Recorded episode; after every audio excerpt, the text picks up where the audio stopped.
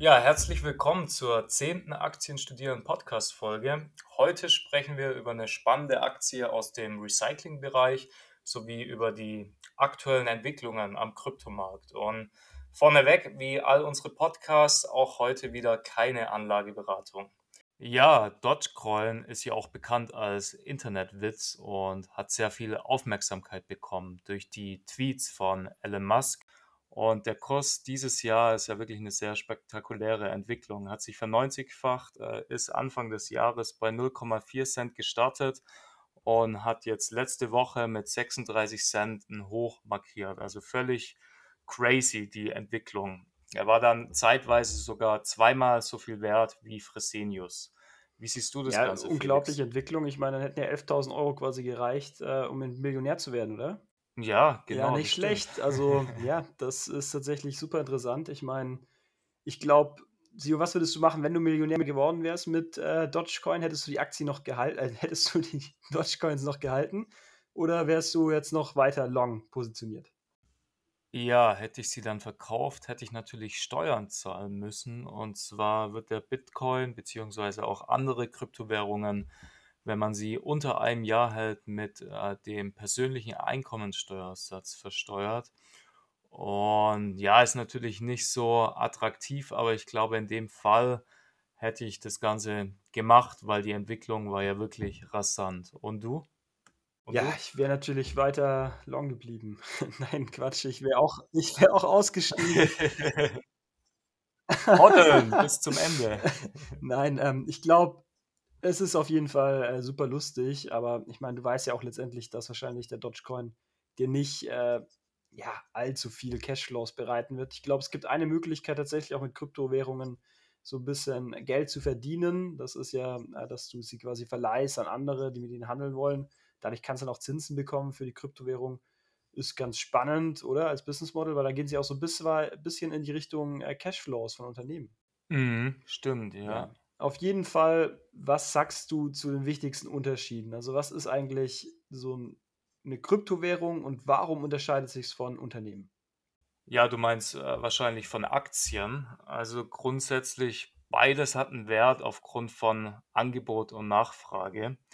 Und ja, Kryptowährungen haben eigentlich nur einen Wert, weil Menschen daran glauben. Und Aktien haben eben Wert, weil Menschen an zukünftige Cashflows glauben. Und mir persönlich ist das natürlich deutlich lieber, weil man so äh, ein Stück weit was Fundamentales hat, was dahinter steckt, wohingegen das bei Kryptowährungen komplett fehlt. Ja, Oder genau Felix? so ist es. Also ich habe es jetzt angesprochen, man kann sie verleihen, kann dadurch Cashflows generieren. Das Problem ist halt, wenn es niemand mehr gibt, der die Kryptowährung auch leiht, weil kein Interesse mehr daran besteht, dann ist, sind die Kryptowährungen im Prinzip nichts mehr wert. Bei Unternehmen ist es so, ein Unternehmen hat immer einen gewissen Wert, solange es Gewinne macht, weil diese Cashflows letztendlich den Aktionären zufließen. Das heißt, man kriegt sein Investment irgendwann wieder zurück, wenn das Unternehmen in Zukunft weiter Gewinne machen wird. Und ich glaube, daran besteht eben der grundsätzliche Wert, dass eben Unternehmen einen intrinsischen Wert besitzen, einfach durch die Tätigkeit, die sie auch in der Volkswirtschaft einnehmen. Sie sind nicht nur Wertaufbewahrungsmittel, sondern Unternehmen erzeugen tatsächlich auch Mehrwert sowohl für Mitarbeiter als auch für Aktionäre. Das habe ich auch von gemeint. Also Unternehmen sind natürlich, ich habe von den Aktien der Unternehmen gesprochen. Und ja, Unternehmen sind nicht umsonst ähm, so eine attraktive Anlageform, also sprich in die Aktien der Unternehmen, ähm, sondern man profitiert letztendlich auch von dem Wachstum der einzelnen Unternehmen und wie sie sich entwickeln und die Gewinnentwicklung der Unternehmen das ist eigentlich auch das, was die Unternehmen letztendlich ähm, ja, zu was macht, was wertvoll ist. Und sowas gibt es eben bei Kryptowährungen nicht. Und ich denke mal, da ist eben auch der Hauptunterschied. Ja, Simon, ich würde aber sagen, so einen kleinen Teil im Portfolio zu besitzen, macht dann durchaus Sinn, oder? Also wir haben ja auch beide einen kleinen Teil. Wir haben letzte Woche das in der Story schon geteilt. Wir werden ja auch oft dafür kritisiert, dass wir quasi die Kryptowährung kritisieren, weil wir selber nichts besitzen. Es ist tatsächlich so, wir haben einen kleinen Teil äh, an Kryptowährungen in unserem Depot, würden aber niemals mehr als 5% investieren äh, von unserem Gesamtportfolio.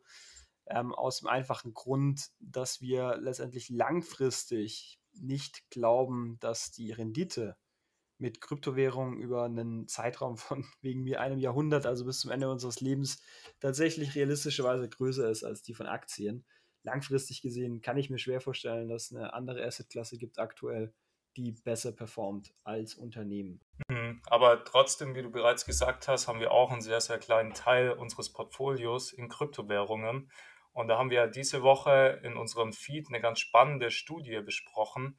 Und zwar, dass es eben Sinn machen kann, äh, in Kryptowährungen zu investieren aufgrund einer Diversifizierungsoption, weil letztendlich Kryptowährungen sich anders verhalten als Aktienindizes. Man muss sagen, dass 2020 war die Korrelation bisher in der Geschichte der Kryptowährungen am größten, aber vor allem in den Jahren davor äh, waren Kryptowährungen eben für ein Portfolio eine gute Diver Diver Diversifizierungsoption. Genau, ja. Ähm, lass uns doch mal durchgehen, ähm, was so die Argumente vielleicht auch sind für Kryptowährungen. Also viele sagen ja letztendlich auch, dass Kryptowährungen irgendwann äh, die Fiat-Währung ersetzen werden.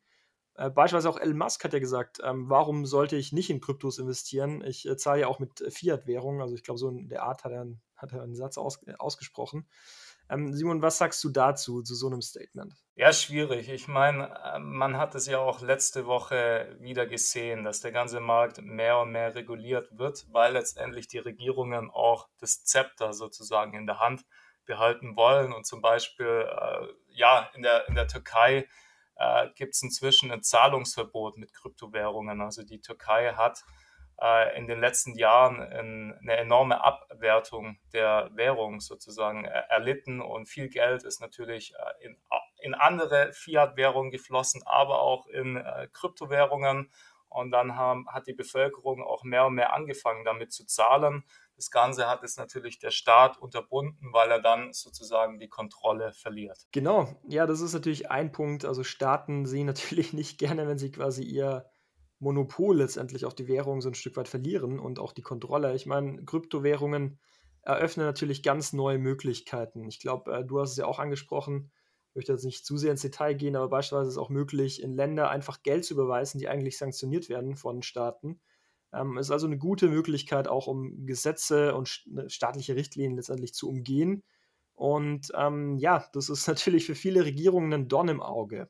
Mhm, letztendlich gibt es auch. Hat ja auch der heutige Tag wieder gezeigt. Und zwar gab es Gerüchte gegen ein stärkeres Vorgehen gegen Geldwäsche mit Kryptowährungen. Und daraufhin ist kurz der Bitcoin um 10.000 Dollar abgestürzt und der gesamte Kryptomarkt ist heute um 300 Milliarden stundenweise geschrumpft. Also es ist wirklich äh, ja, eine sehr, sehr, ein sehr volatiler Markt. Ja, also das politische Risiko darf man nicht unterschätzen, wenn man in Kryptowährungen investiert. So viel ist klar. Und ähm, ja, wenn man jetzt tatsächlich auch eine Position im Portfolio aufbauen äh, möchte, sollte man vielleicht auch darüber nachdenken, dass die Marktkapitalisierung mittlerweile also so viel ungefähr ist von allen Bitcoins oder von allen nicht Bitcoins natürlich, aber Bitcoin auch von allen Kryptowährungen zusammen so viel wie das größte Unternehmen der Welt etwa, so viel wie Apple sind alle Kryptowährungen zusammen etwa wert. Und das ist tatsächlich äh, eine Hausnummer. Ich meine, äh, Apple ist tatsächlich auch beispielsweise, ich weiß nicht ganz genau die Zahl, aber ich glaube vom MSCI World ähm, ist ja auch ein Schwergewicht mit zwei oder drei Prozent. Ähm, ja, also ist das wirklich Wahnsinn, was da mittlerweile an Geld drin steckt in den Kryptowährungen. Und ähm, man muss dann tatsächlich auch überlegen, können die Aktien oder die Kryptowährungen letztendlich noch weiter steigen? Ähm, oder ist da nicht irgendwie auch so ein Stück weit äh, eine, gewisse ja, äh, Beschränkung irgendwo? Ich meine, also gerade diese Ver 9000-Fachungen, wie wir die jetzt hatten bei Dogecoin und so weiter, das ist eigentlich fast gar nicht mehr möglich bei den etablierten, etablierten Kryptowährungen. Vielleicht noch, wenn man eine neue schafft, die nochmal ein bisschen ähm, besser ist, wo man auch quasi mit der Market Cap von Null wieder startet, da ist natürlich möglich. Aber bei der aktuellen Market Cap tatsächlich zu sich zu hoffen, dass man damit im Investment von 100 Euro noch Millionär wird, das ist dann aus meiner Sicht utopisch. Ja, Simon, und ein weiterer Punkt ist natürlich auch noch wichtig, was Fiat-Währungen eigentlich unterscheidet von Kryptowährungen.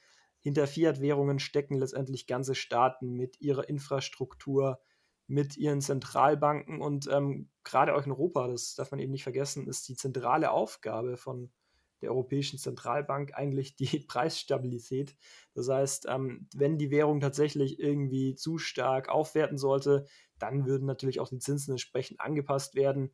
beziehungsweise es werden noch andere Maßnahmen getroffen. Ähm, und ja, äh, insofern gibt es da auch quasi eine Institution, die schaut, dass die Währung stabil bleibt. Das ist eigentlich die wichtigste Aufgabe von der Währung, dass sie stabil ist. Letztendlich ist es ein Wertaufbewahrungsmittel. Und solange Kryptowährungen so stark volatil sind, wie du es vorhin angesprochen hast, werden sie sich auch nicht durchsetzen können als ähm, tatsächliches Zahlungsmittel. Ich meine, da gibt es natürlich Unternehmen wie beispielsweise Tesla, die das jetzt auch so ein Stück weit nutzen als PR-Gag. Ähm, ich glaube auch die Mavericks ähm, im Basketball, die haben es jetzt auch genutzt und ähm, haben gesagt, man kann mit Dogecoin quasi auch bei ihnen zahlen. Aber aus unserer Sicht sind das halt eher Marketingmaßnahmen, oder? Ja, ich denke auch. Und ich denke, abschließend können wir sagen, als Anlagespekulation ja, als Diversifiz Diversifizierungsoption ja. Aber als Zahlungsoption werden sich äh, Kryptowährungen aus unserer Sicht, äh, also die unregulierten, nicht durchsetzen. Ja, es wird vielleicht staatlich regulierte Kryptowährungen geben. Äh, das ist ja durchaus auch vorteilhaft. Ähm, ich meine, man kann eben über die Blockchain auf, ähm, ich glaube, die ganzen, ja, äh, wie nennt man das genau? Das ist letztlich äh, das SEPA-Lastschriftverfahren und so weiter, was alles dahinter steckt. Das ist ja äh, relativ komplex alles. Ähm, und nee, nicht das SEPA. SEPA ist früher Deutschland gewesen, oder? Ich meine, mittlerweile ist es dann doch, ähm, was, wie es genau heißt? Nee, gerade nicht. Ja, vielleicht äh, kann uns dann vielleicht jemand ausbessern, aber das ist natürlich ähm, ein Riesenthema gewesen, das damals zu entwickeln. Swift, das aktuelle hm? Swift.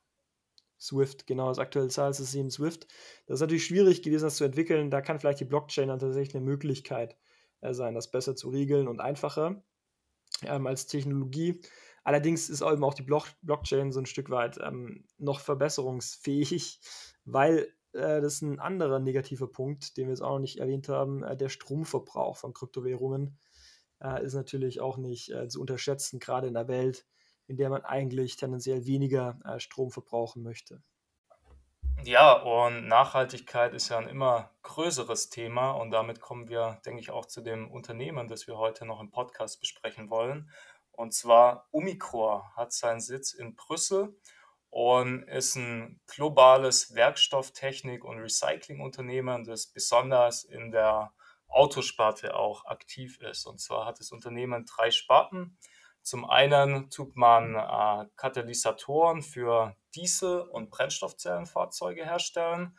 Man produziert Teile für die Autobatterie und die größte Sparte ist das Recycling von Autobatterien. Und ja, Felix, magst du, du uns ein bisschen was über die Zahlen von Umicore erzählen? Ja, ich bleibe mal beim, ähm, bei den verschiedenen Geschäftsfeldern. Also sie machen tatsächlich schon mehr als 50 Prozent des EBTAs äh, mit Recycling. Und aus dem Grund ähm, ist es auch für uns so ein bisschen ein spannendes Unternehmen, weil sie erfüllen eben absolut einen Megatrend. Und das ist natürlich der Megatrend der Neoökologie. Also in Zukunft ähm, ist es natürlich wichtig, dass man mehr Unternehmen hat wie Umicore, die so ein Stück weit auch ein Geschäftsmodell in der Circular Economy aufbauen. Das heißt, Sie agieren als Zulieferer für äh, Elektroautomobile und sie verwerten letztendlich auch wieder ähm, die Stoffe, die sie ein Stück weit verkaufen und bringen sie dann quasi wieder in Umlauf. Das ist natürlich ein Geschäftsmodell, das absolut zukunftsfähig ist und das tatsächlich sich auch sehr positiv entwickelt. Ähm, schauen wir uns nämlich mal die Zahlen an für das Marktvolumen für Lithium-Ionen-Batterierecycling. Äh, dann sehen wir, dass der Markt sich tatsächlich verzehnfachen wird bis 2030. Die Frage ist natürlich, wie viel Market Share wird Omicorde abbekommen? Da sind wir uns noch nicht ganz sicher. Auf jeden Fall gehen wir davon aus, dass das Wachstum hoch sein wird. Ähm, und disruptiv. Ja nur eine Batterieform. Also Lithium-Ionen-Batterien sind zwar jetzt äh, die wichtigsten für die Automobilindustrie, aber es gibt ja noch mehrere Batterieformen. Genau, das stimmt natürlich. Und äh, sie können eben verschiedene Batterieformen recyceln. Und man muss eben auch sagen, nicht nur beim Automobil werden sich wahrscheinlich ähm, Akkus und Batterien durchsetzen in der Zukunft, sondern auch bei anderen äh, Geräten, beispielsweise jetzt mal um ein anderes Beispiel zu nennen, Kercher, die werden in Zukunft nicht mehr mit Kabeln funktionieren, sondern es wird alles mit Akku laufen. Man sieht es ja auch jetzt schon bei Staubsaugern, also mehr und mehr kommen diese Akkustaubsauger und fast keiner kauft mehr einen Staubsauger mit Kabel noch. Ja, vielleicht also insofern ich noch ergänzen. Ich habe ja mein Praktikum die letzten Monate beim Gabelstaplerhersteller Jung Heinrich gemacht und die steigen auch um von der Bleisäurebatterie, die momentan schon noch den größeren Teil ausmacht, soll auch bis 2025 knapp äh, 70 Prozent aller Geräte auf Lithium-Ionen-Batterie umgestellt werden. Ja, und ich denke mal, spricht alles für das Wachstum von Umicore. Gleichzeitig muss man sagen, disruptiv ist die Technologie nicht wirklich. Sie haben verschiedene Patente in dem Bereich von ähm, Batterierecycling und ähm, ja, letztendlich erfüllen sie eben viele ähm, ja, so Sustainable Points, also sind wirklich ein nachhaltiges Unternehmen. Der Markt ist riesig, allerdings sind sie auch schon relativ hoch bewertet, haben einen Market Cap von 11,7 Milliarden Euro bei einem Umsatz von etwa 3,2 Milliarden Euro. Also das heißt jetzt auch nochmal, wenn man jetzt so die Kennziffern so ein bisschen mit einbezieht, ein Kursumsatzverhältnis von 3,6 etwa, ist natürlich tatsächlich äh, für die Peer Group Automobilzulieferer relativ teuer. Auf der anderen Seite sind es natürlich in einem Markt, ähm, wo dann Automobilhersteller wie Tesla oder auch NIO unglaubliche ähm, Kursumsatzverhältnisse haben. Insofern verglich, äh, verglichen mit den anderen ähm, Unternehmen in der Elektroautomobilindustrie äh, sind sie tatsächlich noch relativ niedrig bewertet. Ja, Simon, was sind denn noch weitere spannende äh, Kennziffern, die wir bei Umicore ähm, äh, ja, anschauen sollten? Ja, wenn wir uns vielleicht nochmal die Prognosen anschauen und damit können wir auch ein Stück weit die aktuelle Market Cap rechtfertigen. Und zwar, wie du gesagt hast, der Umsatz aktuell liegt bei 3,2 Milliarden. Analysten sehen den Umsatz 2024 bereits bei 5 Milliarden, also ca. 55 Prozent Umsatzwachstum in äh, vier Jahren. Und mit 5 Milliarden Umsatz und einem äh, weiterhin ansteigenden EBIT ist natürlich auch die Bewertung von 11 Milliarden Market Cap nicht mehr ganz so hoch gegriffen, wie sie vielleicht aktuell scheint. Ja, das stimmt. Und man muss eben auch sehen, tatsächlich ist das Unternehmen auch nicht wirklich hoch verschuldet. Also der Verschuldungsgrad ist absolut in Ordnung mit ähm, äh, unter 2 noch und eben auch das ähm, Price Earnings, die Price Earnings Growth Rate ist äh, tatsächlich, wenn man sie äh, prognostistisch, ich weiß nicht, ob das Wort äh, tatsächlich existiert, äh, für 2021 verwendet, auch unter 1, was auch ein sehr gutes Indiz ist, dass das Unternehmen noch nicht zu hoch bewertet ist. Mhm. Ja, ähm, Und, gut. Ja, du hast ja angesprochen, dass die das äh, Problem des Batterie-Recycling lösen. Und da war heute eigentlich ein ganz spannender Artikel im Handelsblatt, weil eigentlich geht man ja davon aus, dass es nur notwendig ist, so am Ende von dem Lebenszyklus einer Batterie, die zu recyceln. Aber das wusste ich davor auch nicht, dass alleine bei der Produktion von Batterien gibt es Ausschussquoten von 10% aktuell. Also es ist wirklich richtig, richtig viel. Und alleine, was man dort schon wieder recyceln muss, äh, da entsteht ein riesen neuen Markt. Ja, in jedem Fall kann man sagen, Wachstum super spannend. Allerdings gibt es auch ein paar negative Punkte, oder? Lass uns doch mal anschauen, was so gegen Umicore spricht. Bisher haben wir ja wirklich nur hier herausgestellt, was für ein unglaublich spannendes Unternehmen es ist. Ähm, ein negativer Punkt, den wir so ein bisschen äh, vielleicht schon erwähnt haben, ist das Geschäftsfeld mit Katalysatoren. Bisher macht man da den Großteil des Umsatzes mit Dieselkatalysatoren. Man hat tatsächlich jetzt auch wohl die Technologie entwickelt für Brennstoffzellen, Katalysatoren. Ähm, könnte in Zukunft auch ein spannender Markt sein. Das Problem ist halt, dass Brennstoffzellen, Katalysatoren wahrscheinlich dann auch nur bei LKWs zum Einsatz kommen, weil sich Brennstoffzellen vermutlich nur bei LKWs durchsetzen werden können. Ähm, insofern werden sie wahrscheinlich mit dem äh, Geschäftsfeld in weiterer Zukunft eher Verluste einfahren, weil wahrscheinlich immer weniger Dieselmotoren ähm, verbaut werden. Was sind denn so weitere negative Punkte, Simon, aus deiner Sicht? Ja, man hat eine äh, sehr hohe Abhängigkeit vom Automobilsektor und ist damit natürlich auch ein sehr konjunkturabhängiger Wert. Ich meine, momentan läuft es super. Wir gehen auch davon aus, dass langfristig äh, weltweit die Zahl der Autos wachsen wird. Aber äh, ja, wie du schon angesprochen hast, eben in dem einen Segment, gerade dem Dieselkatalysatoren, das wird auf jeden Fall langfristig zurücklaufen. Dann denke ich, ein weiterer Punkt ist auf jeden Fall, der ja negativ zu sehen ist, ist, sind die Margen. Also die Margen beim Recycling von Akkus sind nicht wirklich hoch. Man macht zwar viel Umsatz, äh, das EBITDA ist aber im Vergleich zu den anderen zwei Segmenten eher niedrig und ja, wir, wir sprechen hier zwar von einem stark wachsenden Markt, aber natürlich dringen auch andere Wettbewerber in den Markt ein und bauen ihre Kapazitäten aus. Und natürlich könnte das dann auch zu einem weiteren Preisdruck führen. Genau, also wie schon gesagt, der Markt äh, für Recycling wird sich wahrscheinlich verzehnfachen bis 2030. Zwei Gründe, warum der Unternehmenswert sich wahrscheinlich nicht äh, verzehnfachen wird, sind eben zum einen, dass äh, andere Wettbewerber wie BASF beispielsweise in den Markt gehen und zum anderen äh, natürlich dass ähm, vermutlich mehr Fabriken gebaut werden. Aktuell ist es so, letztendlich gibt es eigentlich eine Unterkapazität, es gibt zu wenig ähm, Firmen, die tatsächlich Batterien recyceln. Wenn da jetzt mehr und mehr Firmen reingehen, ähm, Kapazitäten aufbauen fürs Recycling, könnten letztendlich eben die Margen noch stärker einbrechen. Und ähm, das führt eben letztendlich wahrscheinlich auch dazu, dass das Ergebnis sich wahrscheinlich nicht verzehnfachen wird bis 2030. Man, wir wissen es nicht ganz genau, aber da wird wahrscheinlich noch ein bisschen Preisdruck in den Markt reinkommen, oder? Ja, sehe ich genauso. Und ich denke, damit können wir zum Fazit kommen, oder? Genau, lass uns zum Fazit kommen. Ähm, wir haben tatsächlich gesagt, wir sehen äh, Umicore eigentlich so ein Stück weit auch als Value-Wert, nehmen sie jetzt aber in unser Moonshot äh, mit rein. Und ja, wir sind mal gespannt, ob es tatsächlich ein Tenberger wird. Ähm, theoretisch könnten sie es im optimalen Fall werden. Sind wir gespannt. Ähm, und ja, letztendlich ist das Risiko vielleicht bei der Aktie ein bisschen geringer als bei den anderen Aktien, die wir jetzt schon im Wikifolio drin haben. Ich meine, mit Quantafuel und auch mit EHang, da kann natürlich alles schief gehen. Bei Umicore hat man eben auch schon Dividendenrendite aktuell. Das heißt, es ist eben, wie schon gesagt, auch ein Stück weit ein Value-Wert. Also wir haben auch mal den ähm, die Value-Bewertungskriterien angewendet und ähm, von unserem Aktienstudier Kaufindikator kommen da auch auf eine Bewertung von etwa 55 Prozent, was ja dann tendenziell eher für den Kauf sprechen würde, auch als Value-Aktie. Ja, ähm, Simon, würdest du noch was ergänzen zu dem Fazit? Ich würde sagen, das passt. Also, wie du schon angesprochen hast, die Disruptivität fehlt so ein bisschen, aber es ist eigentlich ein ganz guter Mix aus Value und Moonshot. Letztendlich ist es ein sehr interessanter Wachstumswert. Und natürlich ist er konjunkturabhängig, aber man ist auf jeden Fall Profiteur von der Umstellung auf die Elektromobilität. Okay, ja, Simon, äh, Simon vielen Dank für deine Einschätzung.